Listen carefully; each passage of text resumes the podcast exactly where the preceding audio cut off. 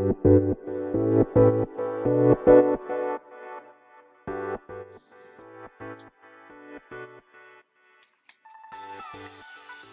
い、始まりました。本を読んでは独り言ラジオ。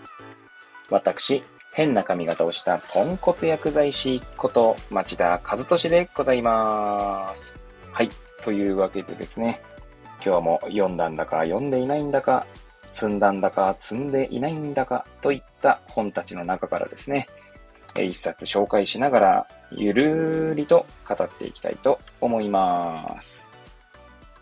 はい。ということでですね、本日紹介する本は、絵本ですね。はい。えー、おとといも絵本絵本でしたけれども、はい。えー、今回はですね、コーネリアス、立って歩いたワニの話。えー、こちらですね、レオ、レオニ、え、さんの絵本でございます。そしてですね、谷川俊太郎さんが翻訳されたというですね、え、本でございます。あとはグラフィックデザイナーの方がですね、これ福田茂雄さんっていうんですかね。ん？これはでもあれか。関係ないのか。ごめんなさい。今の、もう言葉忘れてください。えー、これはあの、あの、なんだ、えー、っと、カバーのですね、後ろ、カバーをこう、カバーに書かれているんですね。この紹介文が書かれているんですね。それを書いたのが、紹介文を書いたのが福田茂雄さん、グラフィックデザイナーとなっておりますので、えー、ごめんなさい。著者はレオレオニさんですし、翻訳は谷川俊太郎さんというのは変わらないですね。ごめんなさい。変わらないですね。というか、はい。その二人の本でございます。こちら、んーと、うん、どこの、この発行者、工学者って言うんですかね。好きな学ぶですかね。工学者。で、おなんつうんですこれ、何なんだろう。1983年なのかなあれですね、今までの本だと初版発行とか、第一釣りとかあるんですけど、それがまず書いてないですね。で、なんか、C ってあの、アルファベットの C に回る。これが多分あれなのかなその、発刊した日を書いて、あ発刊した年を書か、あ年を意味するして、意味するしてだって、意味しているんでしょうかえ1983って書いてあって、その後第29釣り、え2018年10月1日って書いてありますね。はい。そういうことなんでしょうか。すいません。私がそこら辺のルールというか、はい、規則が分かっていないので、えー、そういうことなのかなと想像しながら今、えー、紹介させていただきましたけれども、えー、まずですね、こちらの本はですね、まあ、サムネの本のえー、なんだ、写真を見ていただければわかるかもしれませんが、図書館でね、借りてきた本でございます。はい。以前のですね、配信でも、えー、語っておりましたが、最近ですね、息子の図書カードを作りまして、えそちらの息子の図書カードではですね、えー、なんだ、絵本を借りるようにしています。はい。まあ、素敵な絵本がですね、まあ、世の中にはたくさんありますので、まあ、それにも触れていきたいなという、まあ、気持ちというか、まあ、あと絵本って結構ね、あのサクッと読めるんですよね。そしてサクッと読める割にはというか、サクッと読めるのに、とても示唆深いという、はい。ね、えー、いうので、まあ、こう、絵本も書いていこうと思ったというのが、まあ、きっかけでございますし、えこの本はですね、完全にタイトルで、はい、か、え借りました。コーネリアスって私は聞いたときにですね、まあ、コーネリアスっていう、まあ、バンドというか、まあ、音楽グループというか、が、まあ、すぐ頭に浮かんだんですけど、まあ、そこからですね、何の絵本なんだろうと思って、まあ、手に取ったという次第でございますね。はい。まあ、その程度のきっかけでございますけども、まあ、レオレオニさん、えー、有名な方なんですね、本業界では。まあ、私はそれも知らなかったんですけども、まあ、今回初めて手に取ってですね、まあ、他にもですね、有名な作品としてスイミーっていうのがあるらしいんですが、これは次回借りようかななんて思っておりますし、えー、それこそこのコーネリアスのカバーにですね、レオレオニーさんの作品がずらーってこう写真で出てるんです。写真通が出てるんですけど、1、2、3、4、5、6、6、18ですか ?18 作。コーネリアス以外に18作ですね。えー、ありますので、まあ、また徐々に借りながらですね、はい、えー、いろいろ考えてみたいななんて思っております。ちなみに冒頭紹介したですね、この福田多分茂雄さんという読み方でいいんだと思うんですが、このグラフィックデザイナーの方が、まあ、この本の、なんていうんですか、魅力を多分紹介している文章なんだと思いますが、そちらをですね、ちょっと読み上げたいと思います。はい。レオ・レオニが作り出す絵本の素晴らしい面白さは、私たちにとって何よりも大切な優しさや思いやり、そしてそれらに対する聡明で健康な知恵とユーモアによって内容が作られているからです。そしてそれ以上に素晴らしいのは、レオレオに独特のイラストレーションの魅力です。コーネリアスは彼の21冊目の新作で、フロッタージュ、かっこば、ん？これは拓本なのかこれ、読み方が。拓本的な技法かな。えー、すいません。ちょっと読み方がわかりませんけども。と、まあ、切り、これ切り紙でいいんですかね。切り絵とかの切る。この絵だけど、絵じゃなくて紙ってなってますね。摂氏ではない気がするんですが、すいません。そこも私、読み、正確な読み方がわかりません。はい。後で調べてみようと思います。今調べるって話ですが、はい。えー、ちょっとまあ置いといて、はい。という、まあ、手法で、切れ味の良い、ゆっったりとした画面を作り上げています。登場する動物たち、空や樹木や草や水などの表現に、常に実験的な新しさが用意されているのには感心させられてしまいます。このことはレオレオニの絵本の重要な魅力の一つです。印刷技術にいかに精通しているかということですが、このことは彼が世界的なグラフィックデザイナーであるという経歴から納得させられるというものです。子供たちに一方的に語りかける絵本ではなく、子供たちの自由な目になって、その創意あ創作意欲を誘うという楽しい世界がページの中に仕掛けられているように思えるのです。子供の自由な心と目を持って創作するというレオレオニの考え方は私たち造形家にとっての一つの教訓でもあり理想でもあるのです。はい。ということでですね、まあ、そんな、まあね、えー、福田茂雄さん、グラフィックデザイナーですので、まあ、この絵についてですね、おそらく、はい、語られているんだと思いますね。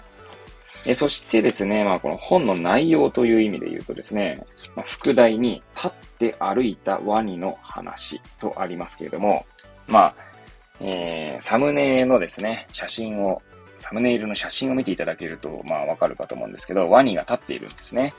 で、この子がですね、コーネリアスくんです。はい。コーネリアスくんはですね、生まれて早々にですね、立つことができるという、まあ、ワニなんですね。で、そんなワニのコーネリアス君がですね、まあ、えー、まあ、なんつうんですかね。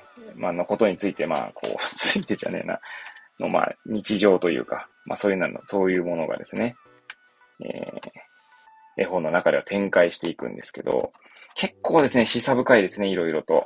はい。まず、コーネリアス君はですね、えー、これ何ページ目だね。えー、まあ、3ページ目ですかね。3、4ページ目とでもいいんですかね。はい。えー、こんな、なんつうんですか、やりとりというか、一節があるんですね。はい。ちょっと読み上げたいと思います。えー、大きくなり、強くなるにつれて、彼はますます這わなくなった。彼は他のワニたちが一度も見たことのないものを見た。僕には草むらのずっと向こうが見える。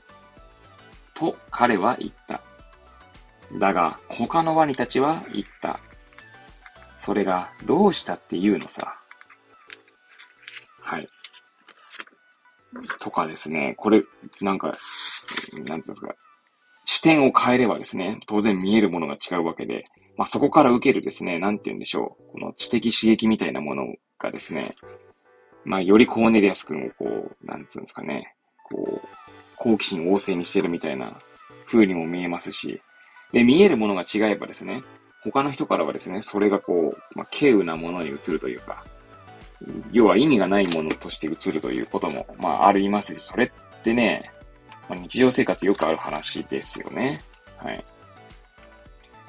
でですね、まあ、そんなコーネリアス君は、まあ、立って歩いていることができるんですけど、途中でですね、まあ、あの、その、立って歩いて出会った猿にですね、まあ、猿とのこうやりとりがあるんですけど、猿はですね、尻尾でぶら下げる、ぶら下がると木にですね。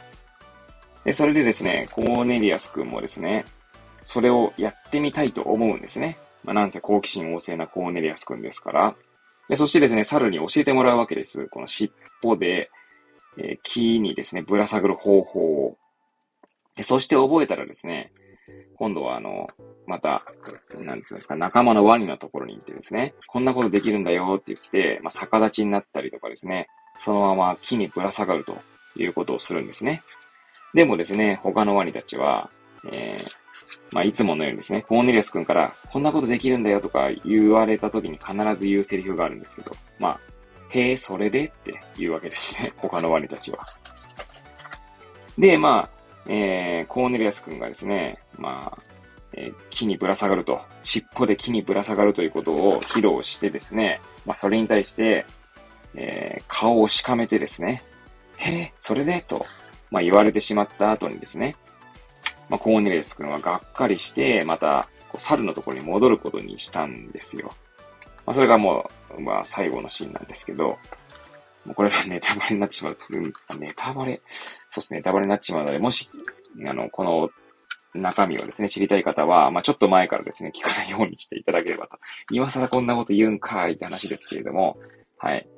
まあ、ぜひですね、まあ、ここまで読んでたんですけど、コーネリアス手に取っていただければとは思いますが、結構多分どこの図書館にも置いてあるんじゃないですかね。それぐらい多分有名な作品なんだと思うんですけれども、まあ、もしなければですね、取り寄せてもらうとか、そういうことができるので、図書館ね、えー、ぜひ皆さん利用していただければと思いますね。いや、すごいっすよ。だって、無料ですからね。無料で借りれる。そして、えー、他の図書館から取り、探してもらったりとか、まあ、あるいは購入してもらうことすらできるわけですね。この本が読みたいんですけどっていう、まあ、リクエストを出すことですね。はい。すごくないですか？とかです。はい、もうちょっとはつらさておきですね。えー、最後はですね、すいません。最後紹介しますけど、まあ、へえ、それでと言われたコーネリアス君はですね、まあ、がっかりして、まあ、ここは読み上げますか？はい。へえ、それでと言われた後の話ですね。がっかりし、腹を立てて、コーネリアスは猿のところへ戻ることにした。けれど、背中を向けたちょうどその時、彼は振り返った。そして何を見たと思う？はい。皆さん何を見たと思いますか？コーネリアス君は。はい。まあ、これはネタバレになってしまいますけれども、はい。他のワニたちがですね、えー、っと、要は転んでこうひっくり返ったりとかしながら逆立ちをしようとしたりとかですね、尻尾でぶら下がる練習をしていたんですよ。はい。これ、なんか、良くないっすか？ボキャブラリーのなさよ、みたいな話ですけど。まあ、コーネリアス君はですね、まあ、いろんな、まあ、好奇心旺盛なので、いろんなものをですね、こう、まあ、持ち帰るわけですね。その、仲間のワニたちに。で、それがですね、まあ、仲間のワニたちは鬱陶しくもあったわけなんですけど、やっぱりですね、そういったことがですね、そういったことで何かしら変わっていったんでしょうね。はい。まあ、それをですね、試してみようと思ったわけですよ、仲間の。へえ、それで？とか言ってた仲間のワニたちもですね。はい。で、なんかこう、やっぱりこう、どんな業界でも、まあ、あるいは世界一という、そのものもということもあるんでしょうけど、まあ、よくあの、イノベーター理論でしたっけか。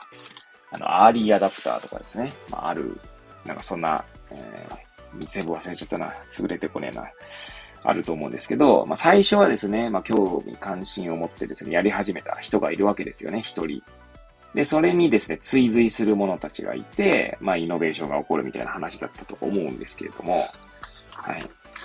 まあ、まさにその話なのかなとも言えますよね。この最後のワニの、はい、えー、描写は、はい。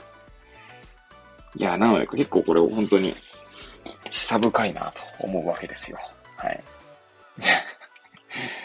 はい。まあ、あっさい感想になってしまいましたけどね。まあ、しょうがないです。私はポンコツ野郎ですので、はい。まあ、そこは、えー、さておきですね。まあ、皆さんもですね、ぜひこのレオレオニさんの作品、まあ、まさに、まさにというか今回紹介したね、コーネリアス手に取っていただければと思いますけれども、ま、私もですね、この他の作品も手に取りながらですね、またここでも、えー、この、えー、配信でですね、また語っていきたいと思っておりますので、はい。まあ皆さんぜひ図書館に行ってですね、コーネリアス、レオレオニさんのですね、作品、え、手に取っていただければと思います。はい。ということでですね、今回は絵本コーネリアスを紹介させていただきました。えー、それではまた次回お会いいたしましょう。